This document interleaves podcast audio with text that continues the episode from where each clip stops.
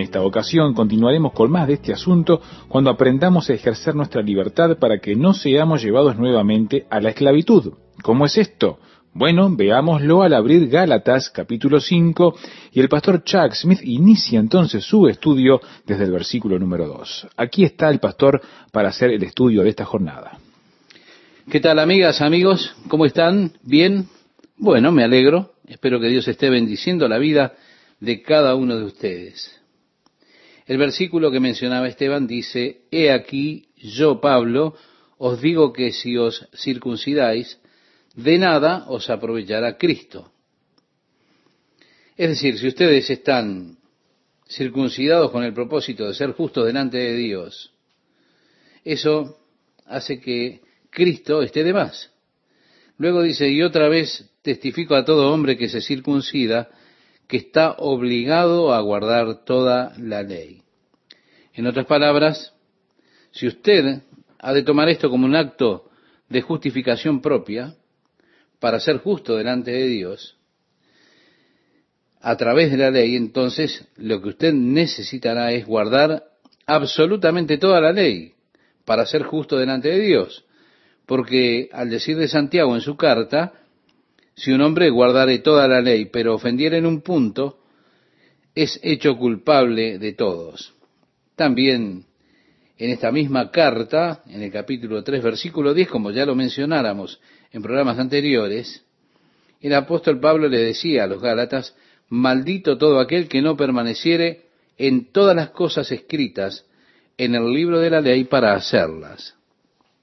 De Cristo os desligasteis, dice el versículo 4 de este capítulo 5, los que por la ley os justificáis, de la gracia habéis caído. Es como si hubiéramos eh, elegido leer esto a continuación de esa cita del capítulo 3. Parece que es una continuación. Son palabras muy fuertes para los que buscan justificarse por medio de la ley, por medio de reglamentos, por medio de ordenanzas. Si usted busca eso para estar como una persona justa delante de Dios, tiene que saber que usted no está experimentando la gracia de Dios en su vida, está desechando, está cayendo de la gracia de Dios. Luego el versículo 5 nos dice, pues nosotros por el Espíritu aguardamos por fe la esperanza de la justicia. Sí, es la posición en la cual nos encontramos aquellos que hemos creído por fe. Por el Espíritu de Dios estamos esperando por esa esperanza de justicia a través de la fe. Porque en Cristo Jesús ni la circuncisión vale algo, ni la incircuncisión, sino la fe que obra por el amor. Así que yo pienso que Pablo, el apóstol, pudo también haber incluido dentro de todo esto la práctica del bautismo o el bautismo por inmersión como una obra física. Él está hablando acerca de los rituales, el poder de los rituales para hacerlo usted justo delante de Dios. El asunto es que ellos no pueden justificarlo. Lo que lo hace justo a usted delante de Dios es su fe en Jesucristo esa fe que obra en amor en su corazón y en su vida. Pablo le dice a los Gálatas, vosotros corríais bien. Él les había dicho antes, ustedes comenzaron bien. ¿Qué fue lo que los detuvo? Sí, corrían bien, habiendo comenzado por el Espíritu. Eso es lo que hicieron al comienzo, comenzaron obedeciendo a la fe por medio del Espíritu. Y ahora les pregunta, ¿quién os estorbó para no obedecer a la verdad? esta persuasión no procede de aquel que os llama. En otras palabras, está diciendo, ustedes no recibieron esto de Dios. Luego dice algo que mencionamos también en el programa anterior, un poco de levadura leuda toda la masa. Usted le abre la puerta o permite en su vida un pequeño error y eso comenzará a magnificarse. Cuando uno abre la puerta al error, uno es permanentemente desafiado por esos desperfectos del error. Y entonces usted empieza a desarrollar más y más conceptos para tratar de justificar el error y explicarlo. Y usted poco a poco dejará de ser realista. de darse cuenta del error. Así usted comienza a crear y a tomar posiciones que no son para nada de acuerdo a la escritura, tratando de defender la posición que usted tiene. Es un poco de levadura que leuda toda la masa. Por más que a usted le parezca que es un pequeño despegue de la verdad, tenga cuidado, intente afirmarse en la verdad. El verso 10 dice, yo confío respecto de vosotros en el Señor, que no pensaréis de otro modo. Pablo les está diciendo, ¿quién fue que los estorbó o los trabó de alguna manera o los llevó a ustedes a esta enseñanza, a este error? Entonces yo tengo confianza en que ustedes no serán persuadidos por eso, que ustedes no pensarán de otro modo. Pero dice más, el que os perturba llevará la sentencia quien quiera que sea. Y yo, hermanos, si aún predico la circuncisión, ¿por qué padezco persecución todavía? En tal caso, se ha quitado el tropiezo de la cruz. Evidentemente, estimado oyente, el apóstol está diciendo, bueno, Pablo fue circuncidado, está predicando la circuncisión, ustedes deben circuncidarse, pero Pablo dice, esperen un minuto, si yo predico la circuncisión, entonces, ¿por qué causa es que me están persiguiendo? La ofensa, que es para ellos la cruz, cesaría. No, Pablo predicaba que Jesús pagó el precio completo por nuestra redención en la cruz. No hay nada que podamos añadir a la obra que Jesús hizo. El sacrificio de Jesús por nuestros pecados nos trajo a nosotros la redención y el perdón de nuestros pecados. Sin ningún esfuerzo, sin ninguna obra de nuestra parte. Usted no puede hacer nada para comprar la redención de su alma. Usted no puede hacer nada para comprar el perdón de sus pecados.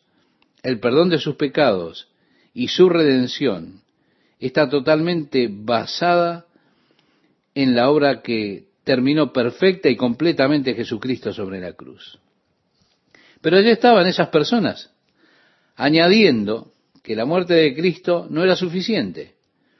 Usted tiene que ahora caminar por lo que llamamos la cuerda floja, porque si usted tiene que guardar la ley, tiene que circuncidarse y obrar todas las obras de la ley.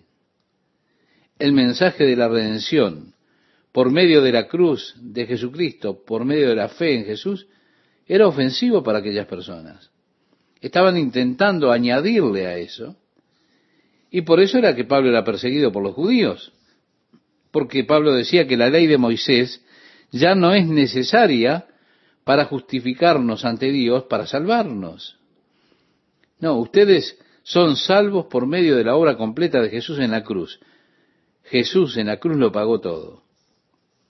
Y así Pablo cierra esta pequeña sección con la idea de la circuncisión, que se vuelve un tanto irritable para ellos.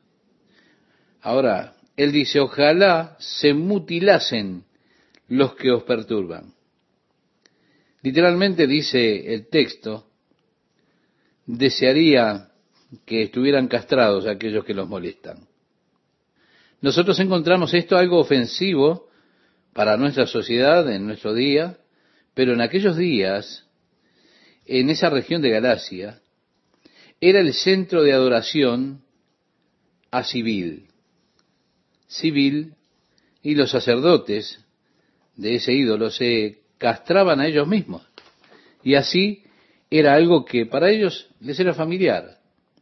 Las personas de Galacia comprendían exactamente lo que Pablo estaba diciendo. Porque vosotros, hermanos, a libertad fuisteis llamados, solamente que no uséis la libertad como ocasión para la carne, sino servíos por amor los unos a los otros. Nuevamente, no se trata de una libertad para que uno pueda hacer lo que se le ocurra. No, no se trata de una libertad para vivir de acuerdo a los deseos de la carne. No, no. La libertad cristiana no trata de eso. Si usted lo interpretó así, usted ha errado el mensaje de la Escritura. Ustedes han sido llamados a libertad, es decir, libertad en Jesucristo, libertad de esa ley que nos esclavizaba y nos llevaba a la muerte. ¿Por qué? Porque esto, por supuesto, no lo podía hacer justo a usted delante de Dios. Pero la libertad que tenemos no es una libertad para complacer nuestra carne, nuestros apetitos carnales, lo que deseamos hacer según la carne. Es la libertad no para hacer esas cosas que la carne antes de conocer a Cristo nos llevaba cautivos a hacer. No, no. Aquí se trata de que la verdadera clave es el amor. El amor que obra en nuestro corazón. Sino servíos por amor los unos a los otros, dice en este pasaje. De eso habla, de esa libertad. Porque toda la ley en esta sola palabra se cumple. Amarás a tu prójimo como a ti mismo. ¿Se da cuenta? El amor es el cumplimiento de la ley. Si yo estoy caminando en el Espíritu, caminando en amor, no puede haber ley que regule mi vida. Mire usted, las leyes son para personas sin principios. Si una persona está viviendo por principios rectos, no necesita ninguna ley. Esa persona es gobernada por lo que él vive. Las leyes son necesarias para restringir a personas que no tienen principios. Ahora, si usted camina en amor, el amor supremo de Dios, ese supremo amor por su hermano, entonces ya no hay ley, está cumplida toda la ley.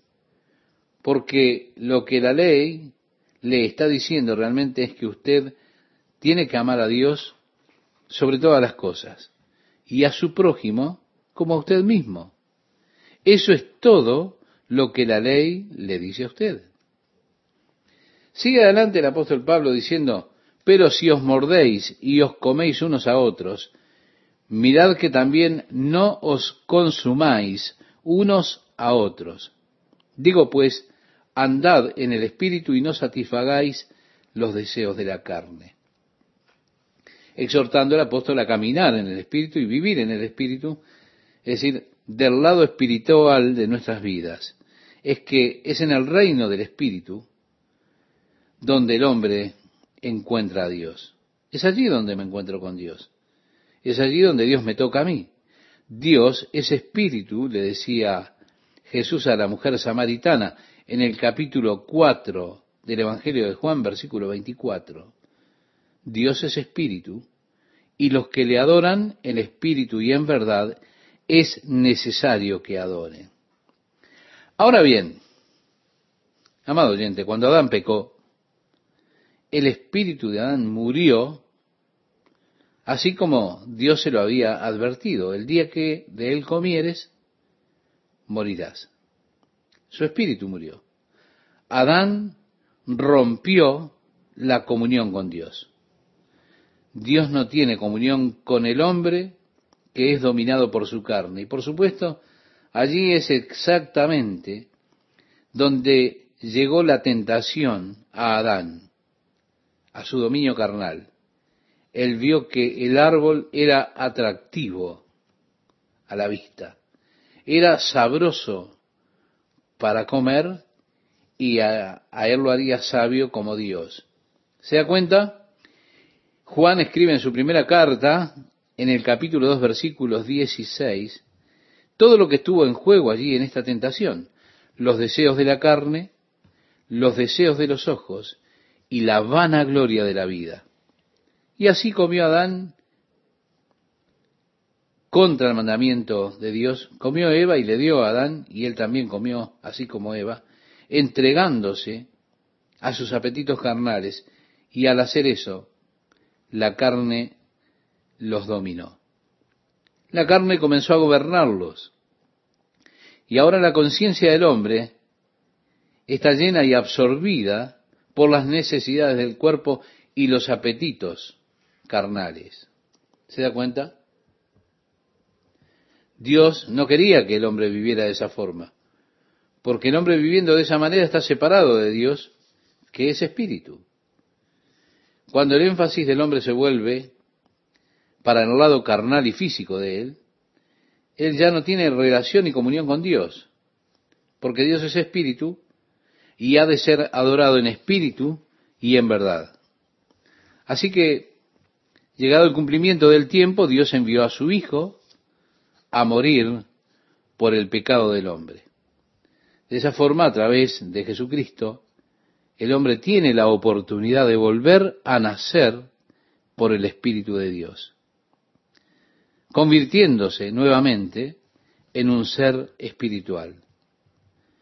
Cuando Nicodemo, aquel maestro de Israel, según relata el Evangelio de Juan capítulo 3, fue a Jesús, Jesús le planteó acerca del nacimiento espiritual. Ese nacimiento que tiene lugar cuando una persona recibe por fe a Cristo como su Salvador. Allí ocurre una obra del Espíritu de Dios en su corazón y él nace nuevamente del Espíritu. Y ahora tiene un espíritu vivo y consciente en comunión con Dios. Este es el asunto que uno trata de describirle a las personas y muchas veces no comprenden. La Biblia dice, el hombre natural no percibe las cosas que son del Espíritu de Dios, porque para él son locura y no las puede entender porque se han de discernir espiritualmente. Así le escribía Pablo a los Corintios en la primera carta, en el capítulo 2, versículo 14. Pero el que es espiritual comprende todas las cosas, a pesar de que él no es comprendido. Bien, intentar explicarle a las personas las cosas del espíritu a aquellos que están en estado natural, intentar explicarle las cosas de, del espíritu es una de las cosas más frustrantes del mundo. Porque usted ha nacido del espíritu, usted puede verlo, puede comprenderlo. Es tan simple, pero como ellos no han nacido del espíritu, no tienen entendimiento de la dimensión espiritual de la vida, usted lo que les dice es un acertijo para ellos. Usted habla cosas que para ellos son sin sentido. Y es asombroso, ¿verdad? ¿Qué diferencia hace realmente ser nacido del Espíritu? De repente, cuando creímos ocurrió ese nacimiento, nací del Espíritu. De repente todas las cosas se iluminan.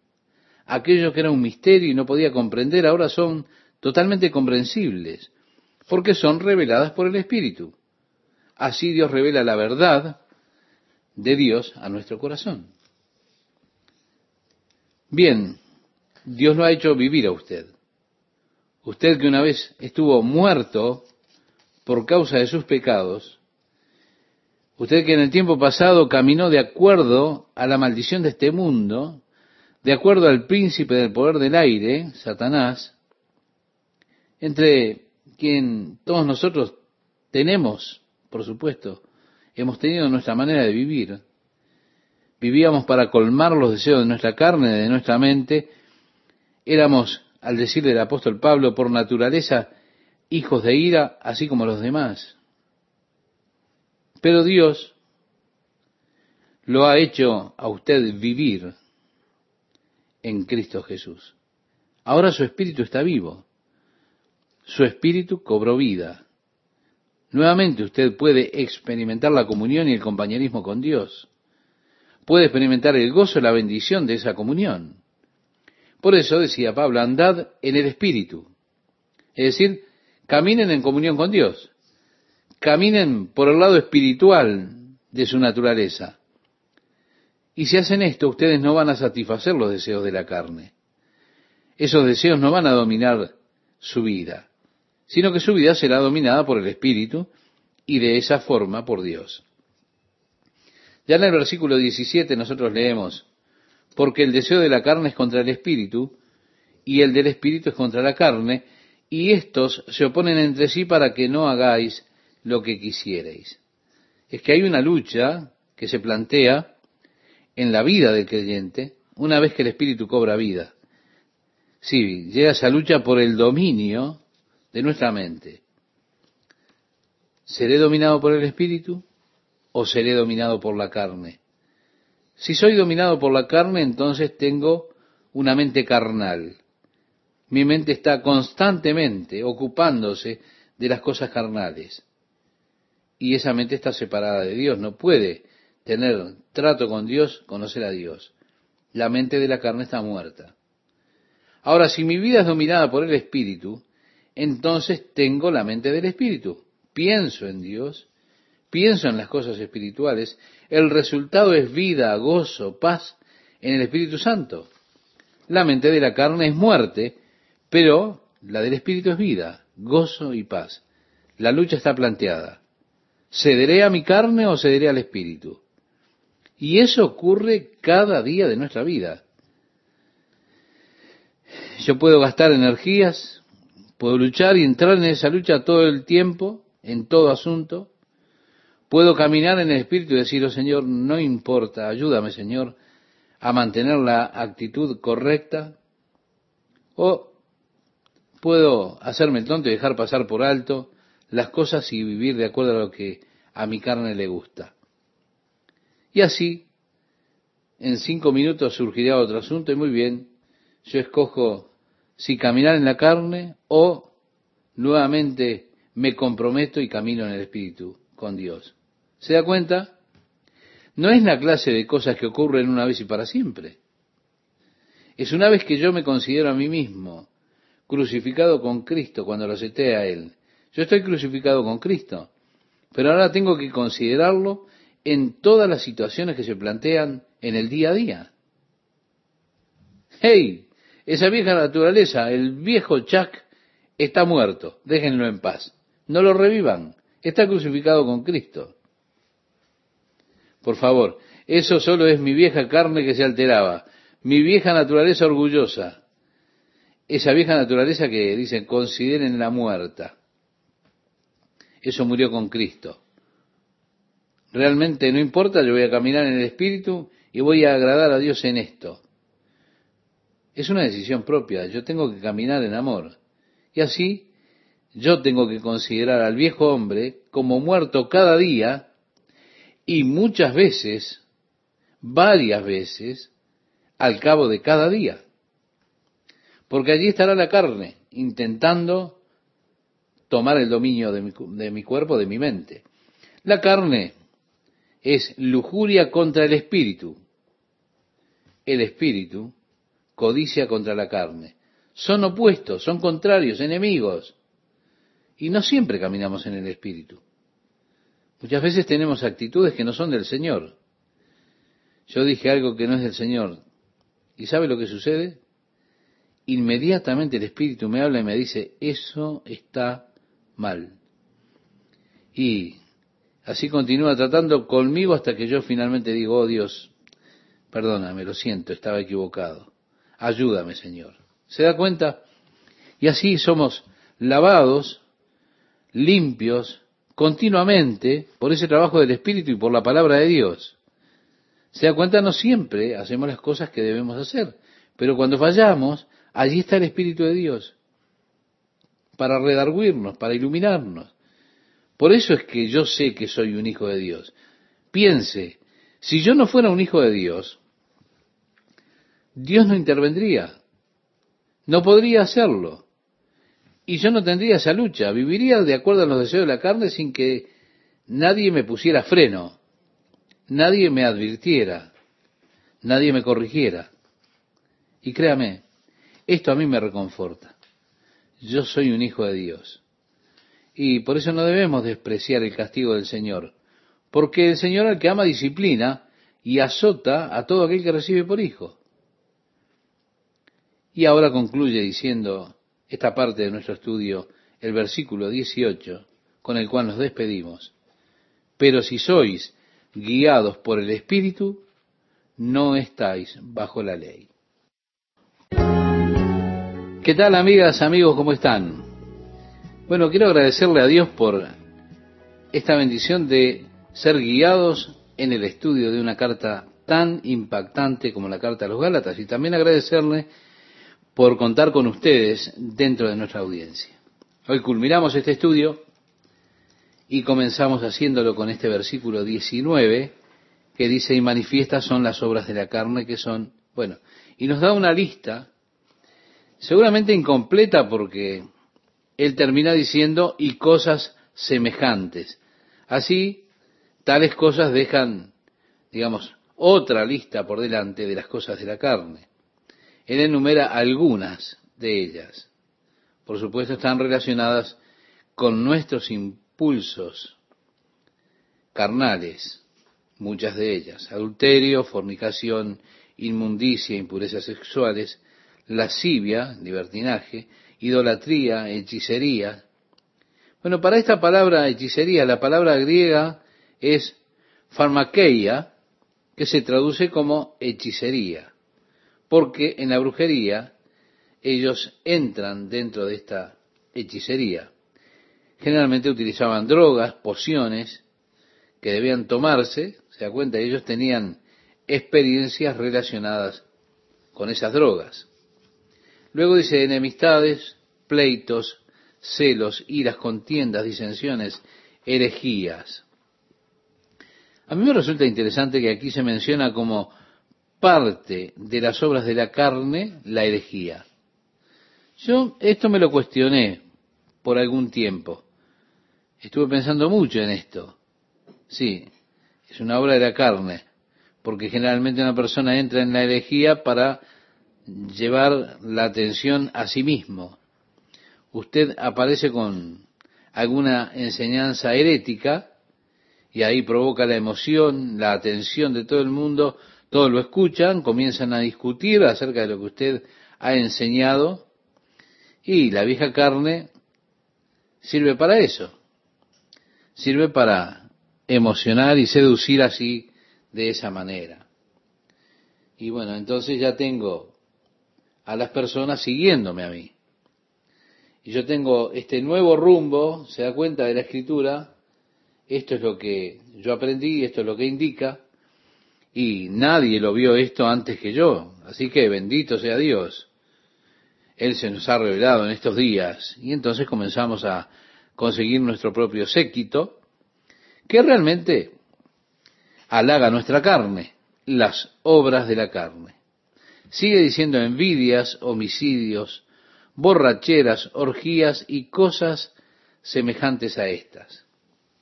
Se da cuenta, las cosas semejantes cubren muchísimas cosas, acerca de las cuales os amonesto, como ya os lo he dicho antes, que los que practican tales cosas no heredarán el reino de Dios. Es un lenguaje muy fuerte para usted que quiere vivir su vida de una manera complaciente con su carne. Avanzando en estas cosas aquí, son aquellas cosas por las cuales Dios ha de excluir de su reino a los que practican tales cosas. Es que en el reino de Dios no está permitido esto. Si usted quiere ser alguien participante del reino de Dios, usted no puede practicar estas cosas que se mencionaron. No puede estar siendo dominado por su carne. También es interesante que hay una lista similar a esta que se nos da en el capítulo 21 de Apocalipsis, cuando se nos habla de aquellos que serán excluidos del cielo y afuera estaban aquellos que hacían estas cosas, los temerosos, los incrédulos, los abominables, los asesinos, las prostitutas, los hechiceros, los idólatras y los mentirosos estarán fuera del reino de Dios. Es muy duro, las obras de la carne son esas. Es una advertencia solemne para cada uno de nosotros que podemos quizá estar viviendo según la carne o que quizá tenemos la intención de vivir según la carne. Bueno, debemos saber que no podemos hacer estas cosas y heredar el reino de Dios. Luego dice más el fruto del Espíritu. Es decir, ahora anden en el Espíritu, no satisfagan los deseos de la carne. Sean guiados por el Espíritu de Dios. Ustedes no están bajo la ley, es lo que le estaba enseñando Pablo a los Gálatas. La ley prohíbe estas cosas, pero la ley del amor también las prohíbe.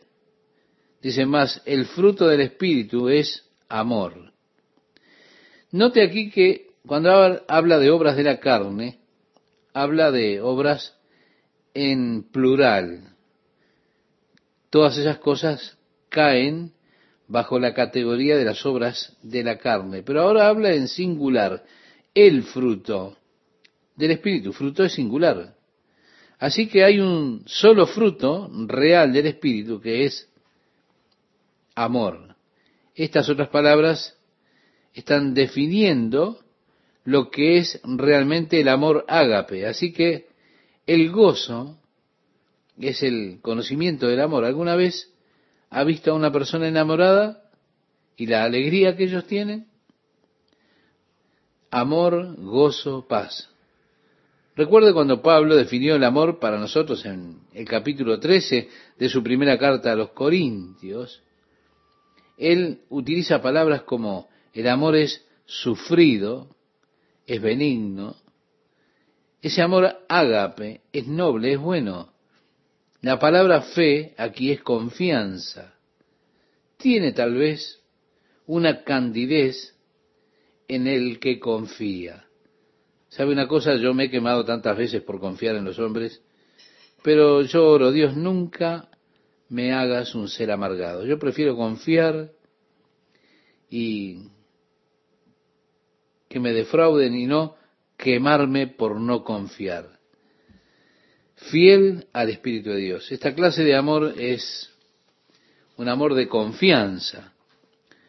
Evidentemente no hasta el ridículo aparece un hombre y dice, hey amigo, tengo un reloj original, necesito dinero para llegar a casa. ¿Puedes darme 100 dólares por este reloj? Lo miro yo no soy tonto, no vale dos pesos. No, no se trata de eso. Paciencia, benignidad, bondad, fe.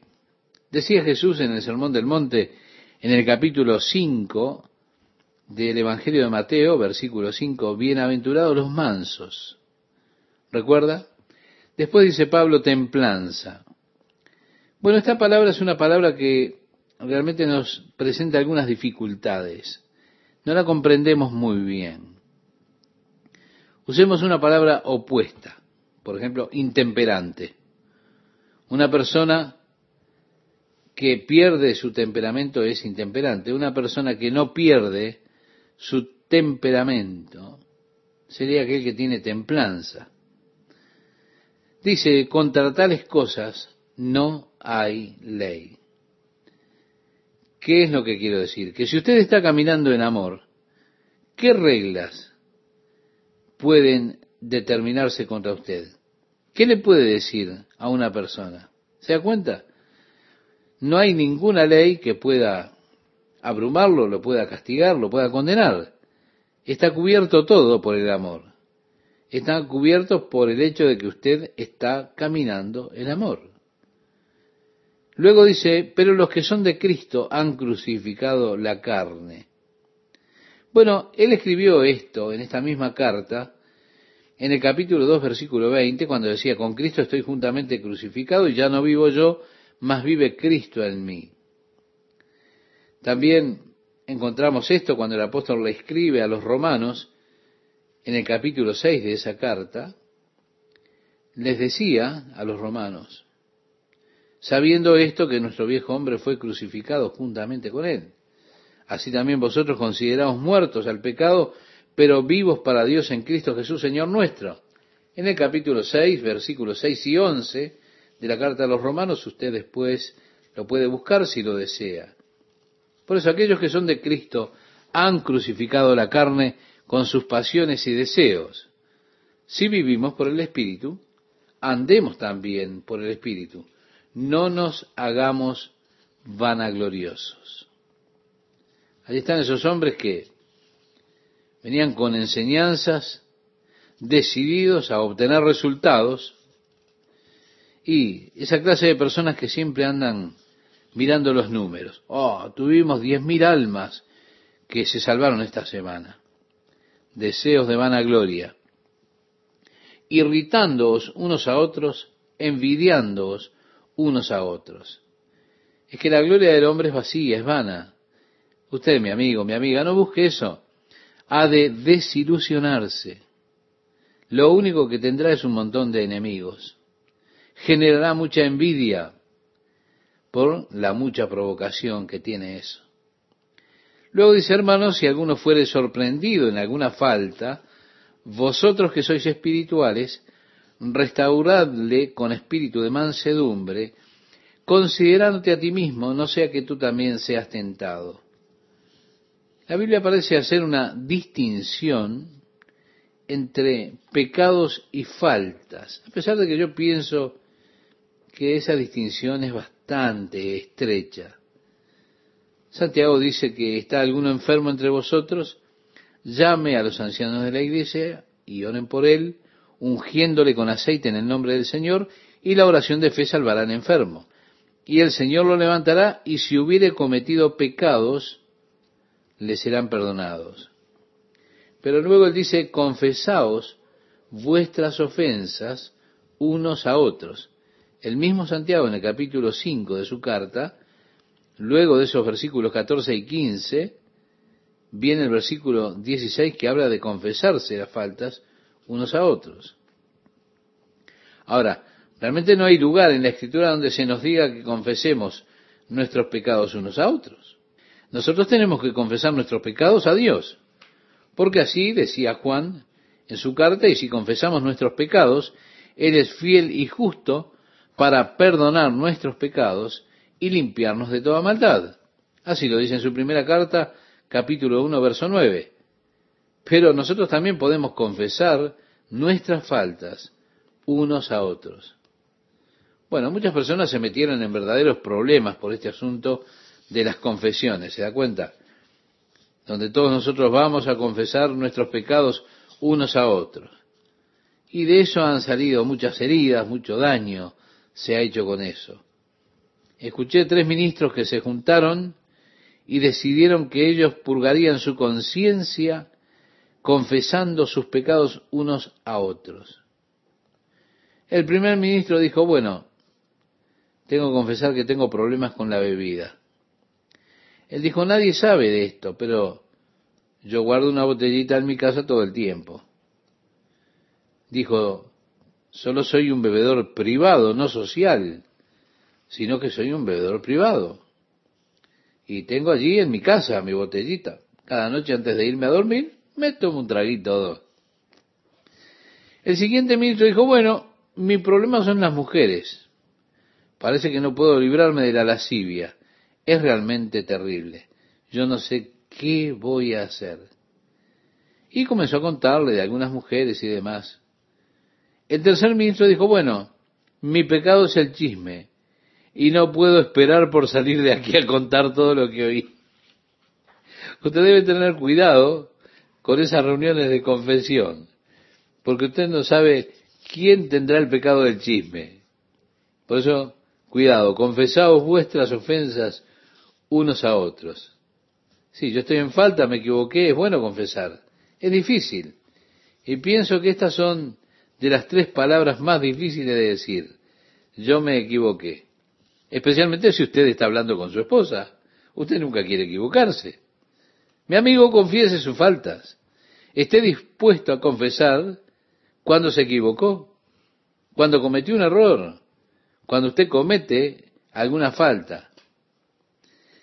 Y quizá tenga que decir, mira, me apresuré en mi juicio, me equivoqué cuando dije esto, hablé cuando no tenía que hablar. Hay que confesar las faltas unos a otros. Ahora, aquí dice, si alguno fuere sorprendido en alguna falta. Y esto yo pienso se refiere al negocio de la herejía que estábamos hablando anteriormente. Porque está todo en el contexto. Alguno fue, se circuncidó para poder ser justo, fue sorprendido en su falta, una enseñanza incorrecta. Dice, vosotros que sois espirituales, restauradle con el espíritu de mansedumbre, considerándote a ti mismo, no sea que tú también seas tentado. Pienso que esto puede ir aún más allá en cuanto a la restauración de un hermano, que fue sorprendido en alguna falta, quizá en una relación incorrecta. Vosotros que sois espirituales, restauradle con espíritu de mansedumbre. Creo que el deseo de Dios no es condenar al pecador. Siempre el deseo de Dios es restaurar al pecador. Si tomo la actitud de condenar a todo el que hace mal, no estoy tomando la actitud que tiene Dios hacia el hombre. Es lamentable que muchas personas tengan este concepto de Dios, el concepto de que Dios quiere condenar a todo aquel que hizo algo mal, porque esto no es así. Dios quiere restaurar a todo aquel que ha hecho algo mal. Si usted pecó, el deseo de Dios no es destruirlo a usted. El deseo de Dios es restaurarle. Y si yo he de ser un siervo de Dios que camino en amor, entonces debo buscar ayudar en el proceso de restauración. No debo tratar de hundirlo más a aquel que fue tomado en esa falta. No se trata de decir, bien, yo sabía que éste iba a caer. No, no se trata de, de hacer eso, sino que hay que restaurarle con mansedumbre, no ir en espíritu arrogante, no en un espíritu de juicio y condenación para poner la pesada mano de la ley sobre una persona y decir, ¿cómo pudiste hacer eso? No, se trata de restaurarlo con espíritu de mansedumbre. Hey, yo soy capaz de hacer lo mismo.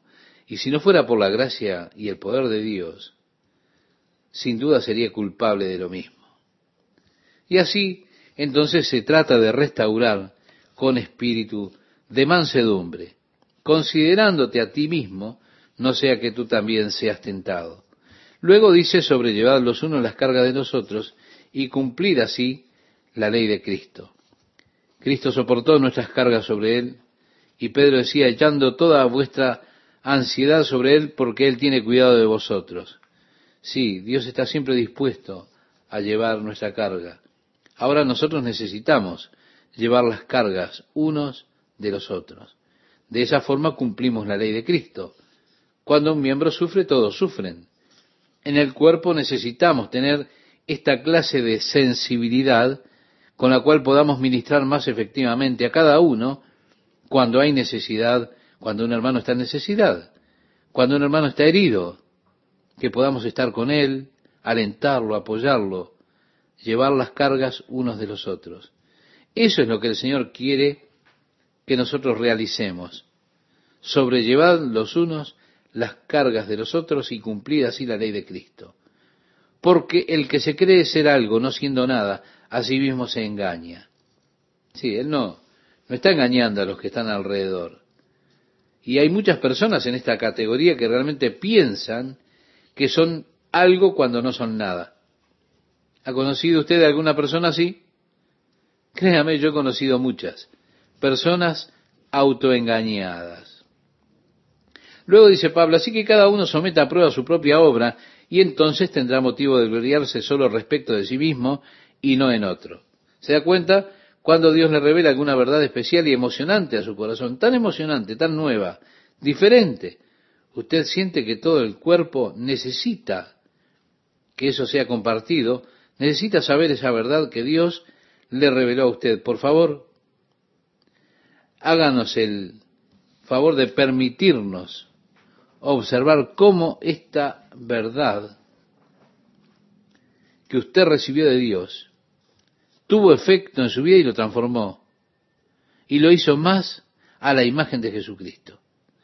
Permítanos ver si usted recibió esa revelación, lo que ha hecho en usted para hacerlo un mejor siervo de Dios. Y entonces, cuando veamos los frutos de esa verdad en su propia vida, nosotros mismos nos vamos a acercar a usted para preguntarle cómo es que llegó a esa experiencia.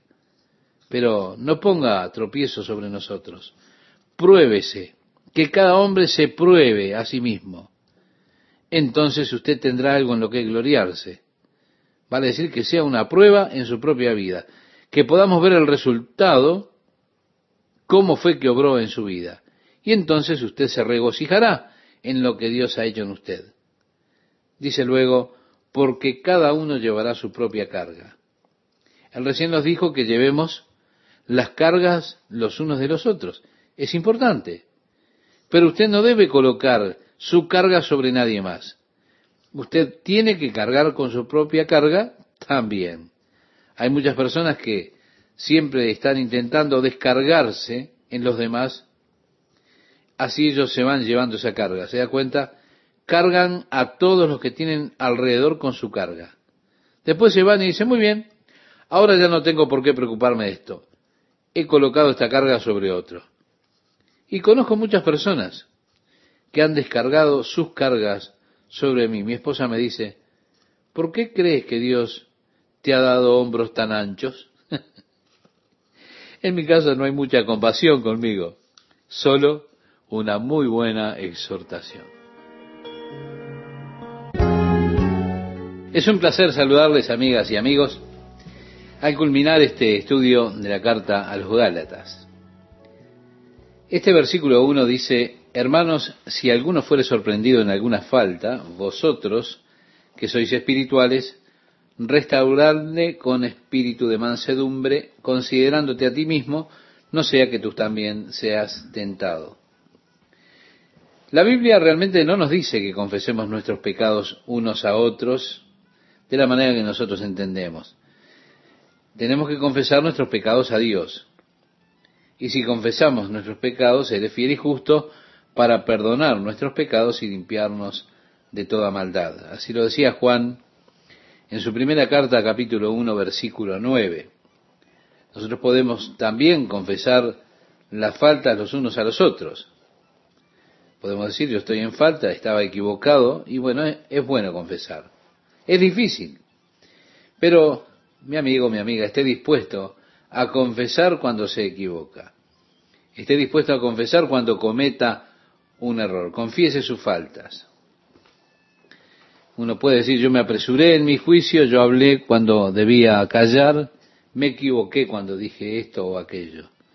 Sí, debemos confesar las faltas unos a otros. Ahora, también dice, si alguno fuere sorprendido en alguna falta, y esto pienso yo se refiere a este asunto de la herejía, porque está todo en el contexto, por ahí alguno fue y se circuncidó para poder ser más justo, y fue sorprendido en su falta por una enseñanza incorrecta, vosotros que sois espirituales, decía el apóstol, restauradle con espíritu de mansedumbre, considerándote a ti mismo, no sea que tú también seas tentado.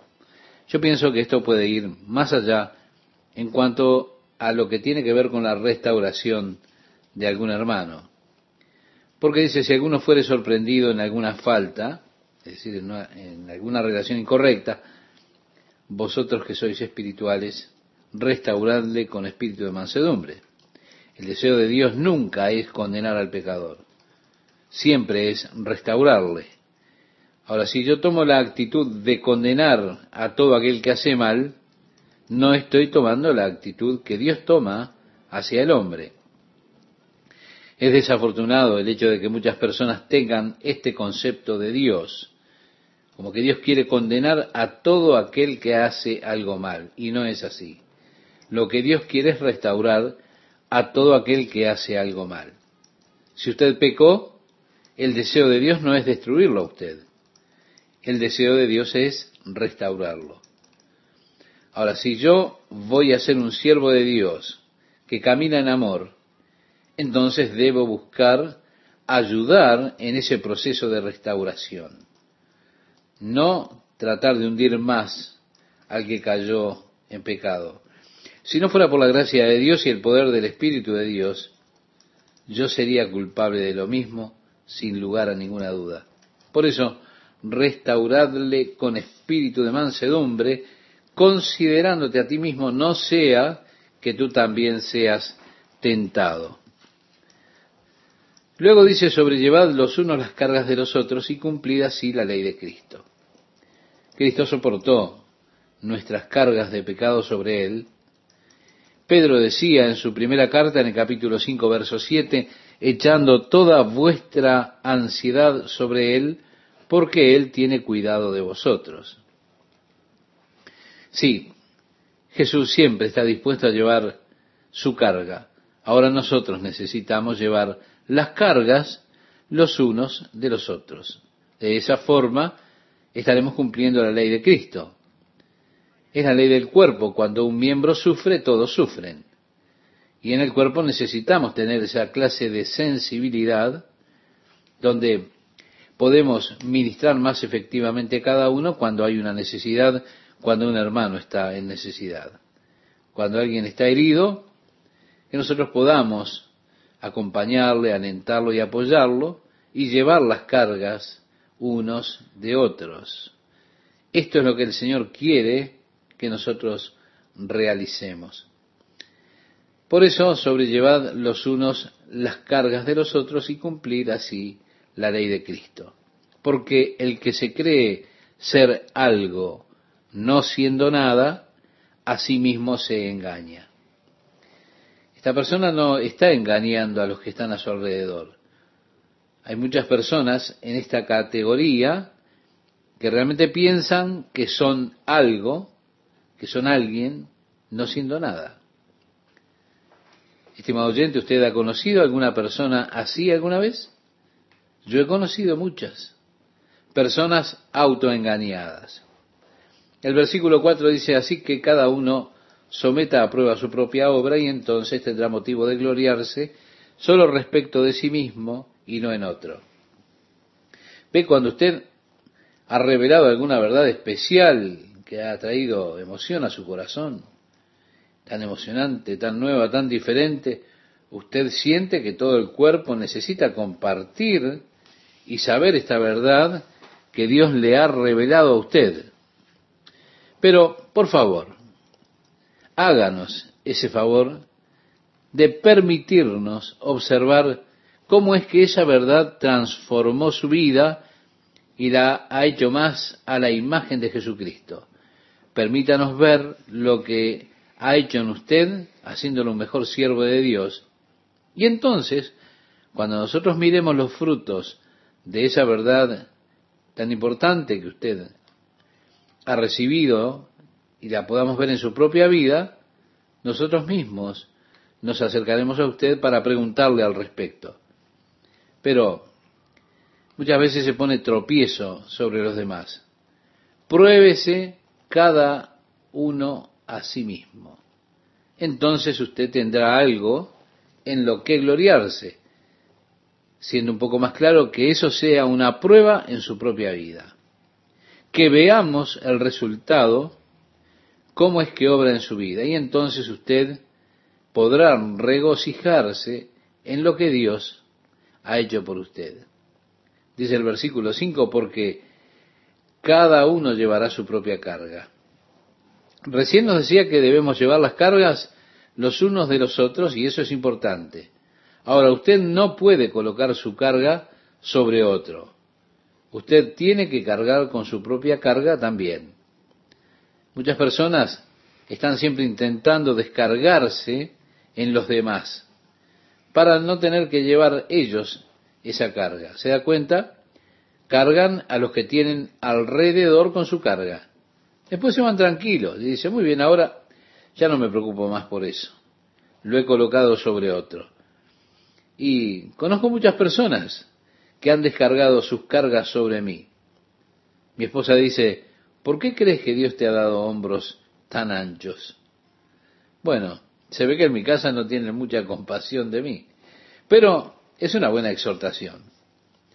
El versículo 6 es muy interesante. Pablo declara, el que es enseñado en la palabra, haga partícipe de toda buena cosa al que lo instruye. En el Evangelio de Lucas capítulo 10, verso 7, dice, el obrero es digno de su salario. En la ley de Moisés, el libro de Deuteronomio, capítulo 25, versículo 4, está establecido, no pondrás bozal al buey cuando trillare. También escribiendo el apóstol Pablo a Timoteo en su segunda carta, capítulo 2, verso 6, decía, el labrador para participar de los frutos debe trabajar primero. Déjeme decirle, amigo oyente, que Dios me ha bendecido abundantemente y de toda manera posible. Yo le agradezco a Dios por esas bendiciones.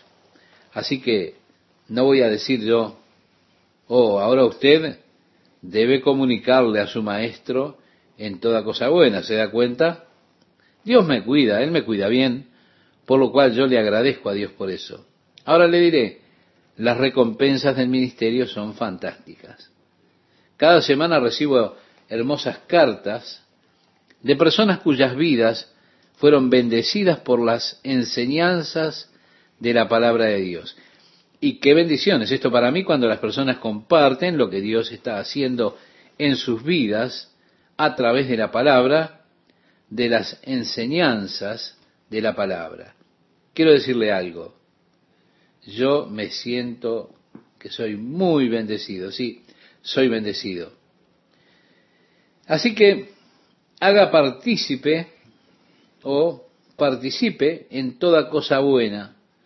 Sí, se refiere a finanzas, comida y cosas por el estilo, pero también que participemos de la comunicación, de la comunicación verbal y aún por cartas. Leímos más atrás acerca de una persona que pensaba que era alguien cuando realmente no es nada y que él solo se está engañando. Nuevamente Pablo dice, no os engañéis. Dios no puede ser burlado, pues todo lo que el hombre sembrare, eso también segará. Porque el que siembra para su carne, de la carne segará corrupción. Mas el que siembra para el espíritu, del espíritu segará vida eterna. Yo pienso que el hombre está sembrando en el campo fértil de su mente cada día. Usted puede estar sembrando para la carne. Esta época es una época muy difícil para no sembrar para la carne. Se publican tantas revistas que el único propósito que tienen es alimentar la carne, excitar la carne, el deseo de la carne, inflamarla. Tantas películas, tantos programas de televisión, está todo diseñado para alimentar la carne y excitarla. No se engañe, amiga, amigo, si usted está mirando esas películas, si lee esas revistas, alimenta su carne, entonces usted no ha de cosechar otra cosa que corrupción. Por eso digo, no se engañe. Usted no puede alimentar la carne y cosechar para el espíritu. Es incongruente. Quizá muchos de ustedes tengan problemas con su carne simplemente porque están sembrando para la carne. La puerta del alma del hombre es el ojo. Y esa puerta del ojo es muy importante. Usted es afectado por lo que ve. ¿Se da cuenta? Es algo horrible meter basura de la computadora, por ejemplo. El otro día estaba yo afuera en el patio, no sé qué clase de mezcla se hizo para que aparecieron como un chispazo en mi mente. Cuando yo era un niño de unos siete años, algún chico cantó una canción ordinaria, por decirla de alguna manera. Y aquí, años después, esa canción aparece en mi mente. Yo pensé, oh Dios, es horrible que esta clase de basura fuera plantada en mi mente cuando yo era tan solo un niño, contaminando mi mente, plantando esa basura allí y aún está allí. Y no lo puedo quitar de mi mente. Y no lo hice. Esa fue la, la primera vez. Yo ni siquiera ahora puedo recordar lo que era. Lo único que recuerdo es que era una canción horrible que vino a mi mente el otro día, que escuché cuando era un niño. Yo pensé, qué basura, por supuesto, inmediatamente comencé a cantar alabanzas al Señor y a quitar eso de mi mente. Por eso digo, usted está sembrando. Usted está sembrando ya sea para su carne o para su espíritu. Y lo que usted siembre, eso cosechará. Eso es natural, así es la vida. Así que no nos engañemos con este asunto. Lo hermoso es que nosotros podemos sembrar para el espíritu como decía el Evangelio de Juan, capítulo 6, versículo 63. Tu palabra, oh Señor, es vida y es espíritu. Porque la palabra de Dios es viva y eficaz, dice en el libro de Hebreos, capítulo 4, verso 12. Es viva, eficaz y más cortante que toda espada de dos filos y penetra hasta partir el alma y aún el espíritu. Sí, la palabra de Dios alimenta nuestro espíritu mientras nosotros sembramos para el espíritu. Entonces, del espíritu segaremos vida eterna. Por eso, lo que estoy plantando es tan vital, porque lo que estoy plantando, eso es lo que saldrá. Si planto para mi carne, saldrá para la carne. Si planto para mi espíritu, entonces saldrá para el espíritu. Qué importante es que sembremos más para el espíritu. Oh Dios, ayúdanos, porque vivimos tiempos horribles en muchos sentidos. Tenemos tantas comodidades modernas, todas diseñadas para separarnos un poco del Señor, para distraernos o para atrapar nuestro tiempo. Es tan sencillo encender el televisor y verse envuelto en la fantasía de la televisión, algún misterio, alguna historia, algún romance. Qué pérdida de tiempo. Pero es tan fácil, ¿verdad? Sembrar para la carne. Tan fácil. Ahora, no os engañéis. Todo lo que el hombre sembrare, eso también segará. Luego dice, no nos cansemos pues de hacer bien, porque a su tiempo segaremos si no desmayamos. Bien, usted comienza sembrando del espíritu o para el espíritu, y cuando hace eso quiere un cultivo inmediato.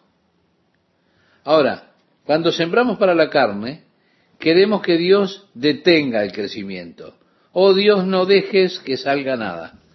Ahora, si sembramos para el espíritu, queremos resultados inmediatos y ya decimos, hey Señor, yo oré por esto hace cinco minutos, ¿cuándo vas a hacer algo? ¿Se da cuenta de la diferencia? No se cansen de hacer el bien, no se rinda, no se desanime. A su tiempo, que es el tiempo de Dios, cosecharemos si no desmayamos. ¿Y qué si desmayamos? Bueno, sencillamente no cosecharemos. Así que tengamos oportunidad, decía el apóstol, según tengamos oportunidad, hagamos bien a todos y mayormente a los de la familia de la fe. Que esa sea nuestra regla de vida, que podamos hacer bien a todos los hombres. El apóstol escribe una nota personal. Él dice, mirad con cuán grandes letras os escribo de mi propia mano. Es que la mayoría de las cartas del apóstol Pablo fueron dictadas por él era la forma usual en aquellos días. Ellos tenían por allí algún taquígrafo que escribía las cartas que ellos dictaban. La mayoría de las cartas de Pablo fueron así dictadas. Pero esta epístola, esta carta a los Gálatas, se piensa que él la escribió de su propia mano.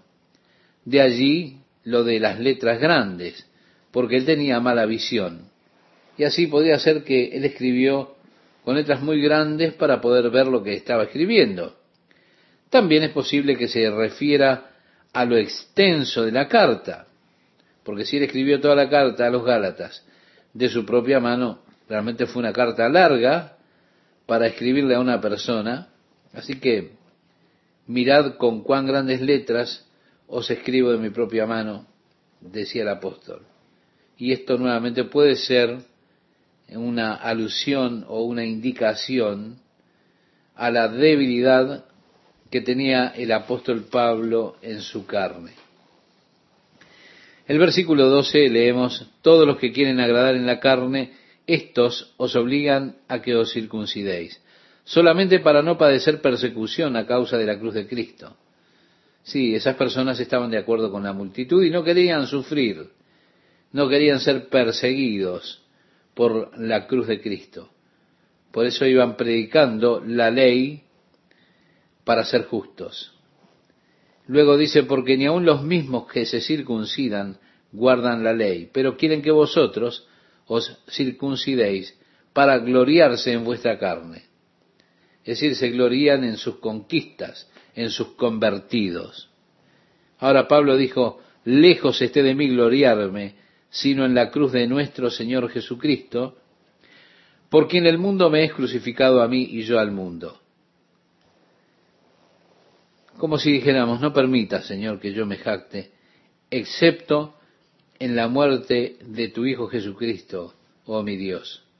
Dios, no permitas que yo me gloríe en nada que no sea la cruz de Jesucristo. No me gloríe en la obra que Dios ha hecho por mí, que no me gloríe en nada que yo haya hecho, sino que me gloríe en la obra que tú, oh Dios, hiciste por mí en la cruz de Jesucristo. En eso me glorío, decía el apóstol, porque en el mundo me es crucificado a mí y yo al mundo. Es decir, yo estoy muerto para el mundo, pero vivo ante Dios por medio de Jesús. Porque en Cristo Jesús ni la circuncisión vale nada, ni la incircuncisión, sino una nueva creación, dice el versículo 15.